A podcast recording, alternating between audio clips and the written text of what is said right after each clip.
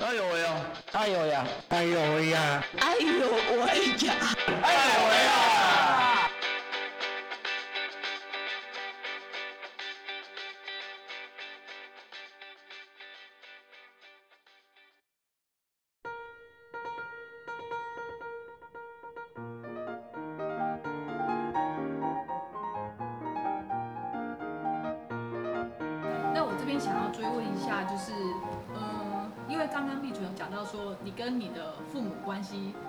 好的，嗯，那，呃，当然父母的就是亲情之间的爱会带来很多的包容，那当然这个应该也是一个呃幸运的一点，就是让他们他们的支持，让你可以长久以来都有一个安全感嘛，对不对？就是不管你好坏，就会觉得哎、他们都都在这样子。嗯对，而且他们都接受我。都接、嗯一持续都接，都就是状接受你的任何状态这样。嗯，可能会会伤心，嗯，但是说到底，他们就是是是因为毕竟是自己的家人，对还是会嗯包容跟跟对接受这些。嗯，那哎好，那我只是会想到说，因为父母毕竟年纪比比你大个二三十岁，他们嗯会、呃照理来说会比比你早离开这个世界。那你自己在呃就是家人亲情这个支持之余，你会有自己的一些呃同才之间的人脉网络啦，然后来就是呃创造自己的就是理解你的这个舒适圈吗？我其实不会刻意去去拓展我的人脉。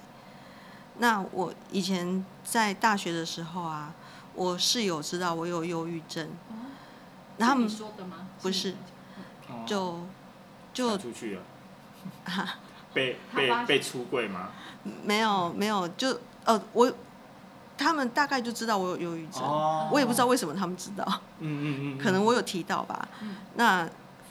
他们就会试图说想要帮我，但是我我不知道他们在帮我。嗯就有一次我我一个我一个室友跟我说，碧纯，你让我觉得很生气，我一直想把你拉上来，你为什么不肯上来？啊，但是后来我有一个室友兼学妹，嗯她让我非常感动，她真心想要帮我，她知道我很无力，她为了我，她去修早上八点到十点的变态心理学的课，哦，你们有这个课哦？对 对这课好哦，对，然后好想上。然后他其他讲到其他的精神精神疾病的时候，他都在打瞌睡。那有一天他回来精神奕奕的跟我说：“碧晨，我跟你说，那个忧郁症的人啊，就是要房间要光亮，所以他就跑去把窗帘打开，把灯光打开。然后我我心里其实是有一点有一点觉得他好可爱。”哦，是哦。对，因为这些事我早就知道了，哦 但是因为你你做不到，但是但是他会他会为我去把窗帘嗯打开，去点亮那盏灯，那那让我觉得说他是理解我的，他想要理解你。对他他去他努力去学习，他去上课，然后他不会觉得是我不愿意，我不愿意哦爬上来己的那个情境对，嗯，然后然后会顺便寻人吗？我这个这个室友叫江由美，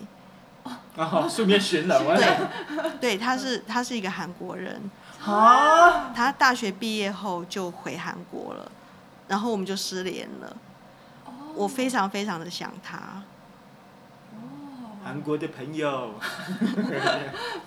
哇，好跳动。那那那好，你你再把他的名字写写给我们，我们再剪贴在我们本专上面。对啊，好，我我我觉得我觉得这件事情还蛮有意思的、哦，就是呃，因为其实我反正我都会拿我的朋友做一个做一个对，不能说对炸，就是就是对拿出来做一个可以可以对话的，对，就是其实其实嗯，很多我朋友也会遇到这个状况，就是就像刚才毕叔所讲的，好像大家呃，包含他可能他老板、他的朋友就会说啊，我都帮我都我在拉你一把，你难道都没有感觉吗？哎，对啊，说真的，你他们你讲对啊拉你一把，这个也也是很多呃，不要说不要说忧郁症，就是一般人就说就是哎、我都拉你一把，你都没有感觉嘛。对，呃对啊，连一般人就觉得啊，你有拉我吗？是啊我，我一个是一个是好奇点是他们在用什么拉什么方式拉你啊？，对，我我不知道，所以他们哦，我我我我根本不知道他们他们有有在拉我譬如说找你去吃饭，嗯去一些集体的，就是大学生应该做的活动这种吃饭是大家就是下课就会一起去吃饭，哦，哦，所以你你那时候并没有排斥，排斥一些就是一起的这种行为。对，不还不会，嗯，哎，等一下啊、因为那毕竟是学生时期，然后你后来你也你也你你后来离开学校，你你也经历过一个黑暗时期，嗯，然后现在就是嗯，我比较好奇说你现在所谓的呃比较比较一个步入一个比较可能比较一个嗯规矩的一个生活的状态，对，嗯那你是怎么样去安排你的生活的？我通常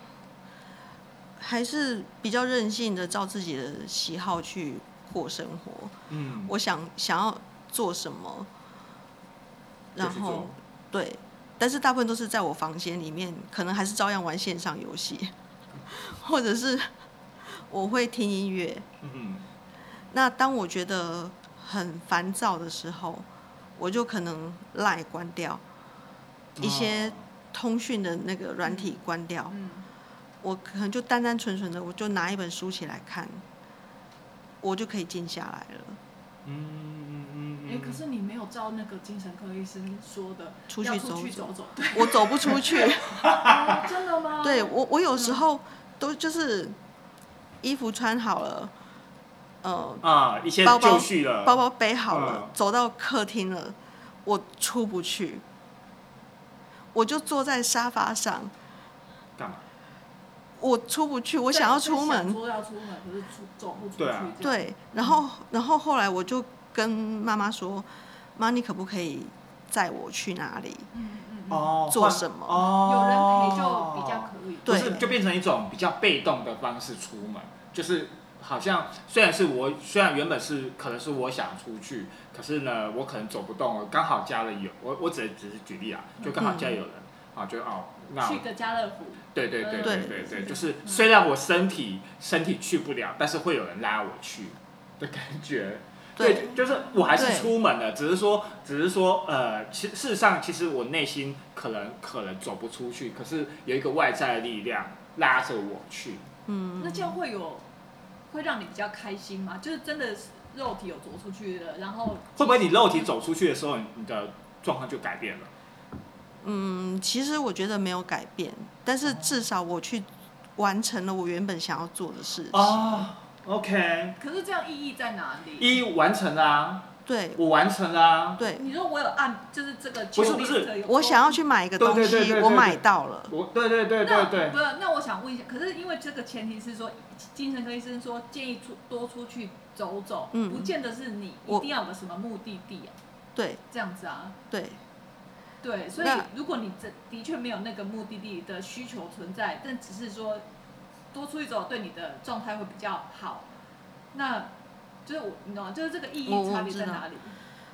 就是可是他如果想不出来要出去外面走，他他为什么要出去呢？对我我我完全 没有没有那个动力想要对啊，他动重机想要出去。他没有对啊，他没有动机呀、嗯，他不是不是说出去外面走走好，而是而是没有动机呀、我们做事就算就算出去外面走走，它就是一个动机。好，那我想先问一下安静，你在笑什么好吗？没有，我只是觉得你今天思考逻辑一直都很奇怪。真的吗？是哦，好没有，我就那如果嗯，我我我觉得我觉得刚才刚才毕主讲一件我觉得还蛮有意思的事情，就是我觉得没有就是嗯，也许如果身旁的呃，如果你有呃忧郁症朋友的话，也许可以可以往这个方向去思考啦，就是一个目的性，因为其实、嗯对，因为其实重点是他完成这个目的性。嗯，对我觉得，我觉得他完成这个目的性，那种某种程度心理心理的那种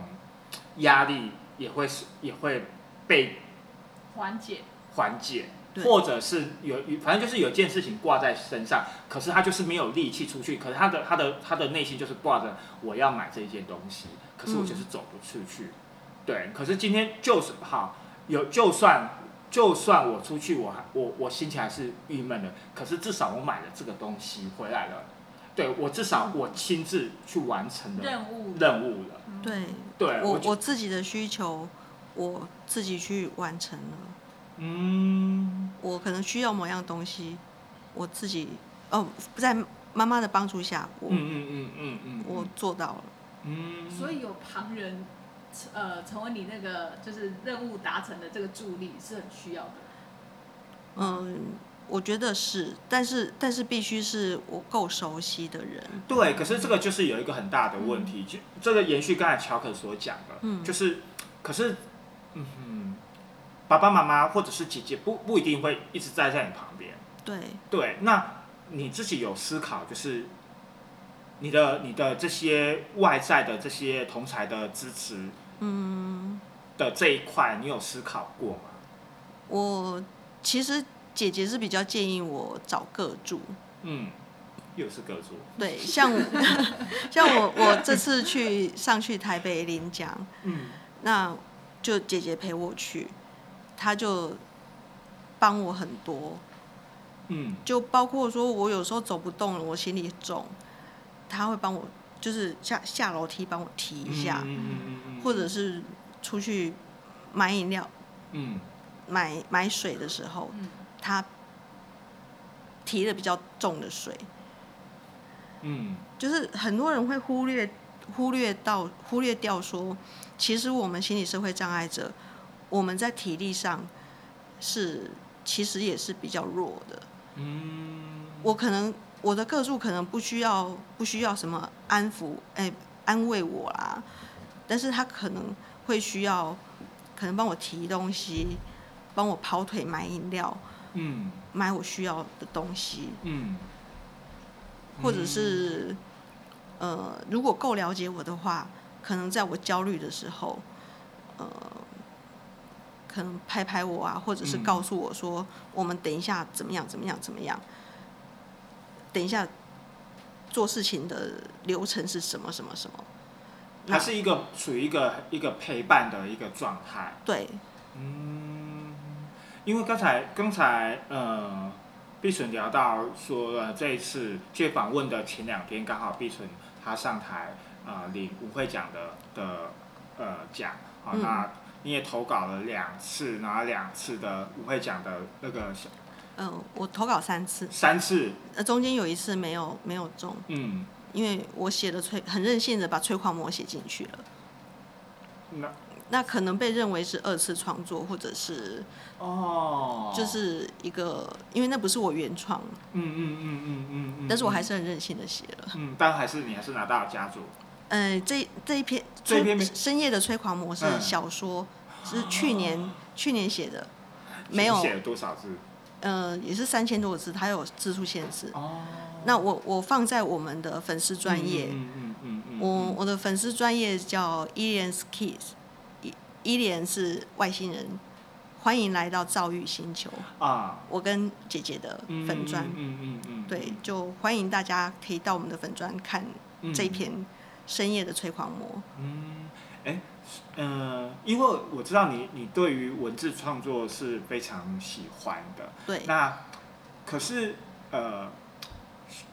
因为文字的创作写小说，某种程度 文字的书写，某种程度是一种投射。嗯我啦，我觉得啦，好，我觉得有时候，尤其是在我们在在形塑一个故事情节的时候，可能那在这种形塑的过程当中，难道它不会影响你的状态吗？比如有对，比如说你在你你刚才讲的催狂魔的这一个部分，它有有时候我们在书写的时候，某种程度它它是在反映你的生活。可是是如果我的生活，呃，或者是我的状态，原本我的状态好好的，好，或者是说哦，我透过书写，然后可是我要去揭露，或者是或者是回忆这些比较可能让我心情不是那么愉快的会不会影响到你的一个状态呢？我觉得有影响，就是我我参参参加过三次，就是投稿过三次嘛。第一次散文，第二次小说，第三次又回到散文。嗯那写的都是我我忧郁症的一个经经历，嗯因为毕竟我我生命中有很大一部分的时间就是在忧郁症是陪着我的，嗯，他是一直跟着我的，所以我一定会写到这个部分。那就是我觉得我在写写东西的时候，我有的时候必须去回想我在痛苦的时候的那个状态，甚至我就是回到那个状态。所以我这次在写这次这这次得奖的作品的时候，我写到快要哭了，因为我又我又觉得我感受到我当时的那个痛苦，嗯但是我还是愿意继续写，因为我觉得写作很有趣，尤其是写小说。嗯，就因为写好像嗯自己好像就历历经了一一个生死的感觉，就是写小说好像某种程度你在写的过程，你好像经历了一段死亡的过程或一段痛苦的过程，可是写完之后好像又圆满了些什么东西。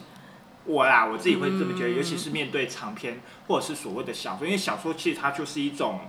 呃故事的比较完整的一个结构，它可能就会所谓有所谓的起承转合的这个部分，嗯。在写的书写的过程当中，可能会遇到的，就是你可能就像你刚才说的，你可能要回忆过去那些比较痛苦的，可是写完之后，又如同你最前面所讲的，它就是陪伴你，跟着你一辈子的，所以写完你好像又经历过了，哎，我好像重新来过的感觉。我自己觉得啦，我觉得在听你、听你的故事是这样。嗯，嗯我觉得有些人可能觉得写作是一种压力的宣泄，或者是一个自我疗愈的过程。但是对我来说，我只是就是想把我内心的想法表达出来。嗯嗯嗯嗯嗯那写小说很有趣的部分，就是在于你可以做任何的设定都没关系。嗯就像卡夫卡的《变形记》，那男主角一开始就变成一只甲虫，作者根本不需要去解释他为什么会变成甲虫，嗯。嗯。就是小说可以这样子玩，嗯，那散文比较没有办法。对对，嗯对，那我我以后还是会继续继续写下去。嗯嗯嗯嗯嗯。那呃，很高兴说，就是这次这个文汇奖是我第一次投稿，十哎十八届第十八届，嗯。是我我从以前在中文系的时候，我连系刊都没有投稿，哦。我非常没有自信，嗯，所以某种程度你也跨出去，对我我向来就是写日记啊，嗯。写部落格啊，写 Facebook，嗯。那大家都说我的文笔好，但是我就是真的，我就是不敢不敢投稿，我害怕。可是当我前年第十八届那次，我试图去投稿以后，我就在想，我在怕什么？写完寄出去就好了。嗯那得不得奖其实是在其次的，嗯嗯嗯，当然能得奖是最好啦，嗯嗯嗯嗯，因为有奖金。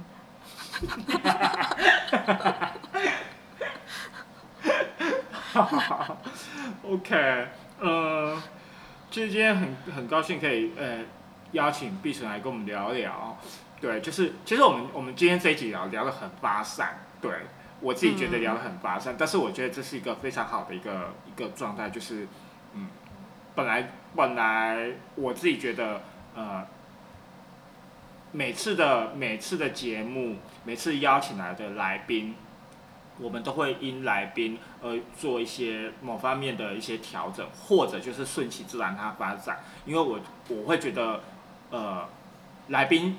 是怎么样的一个一个一个状态，这个内容就会是怎么样一个状态。那这个跟好坏没有关系，这纯粹就是就是他想要就是这样这个对话想要长出什么样的一个样貌。那呃听听众们他在这个过程当中如何去去感受这这份经历才是重要的。对嗯对对。然后今天非常谢谢碧纯来爱有为跟我们分享。谢谢，好，那我们爱有为下次见喽，拜拜。嗯，拜拜。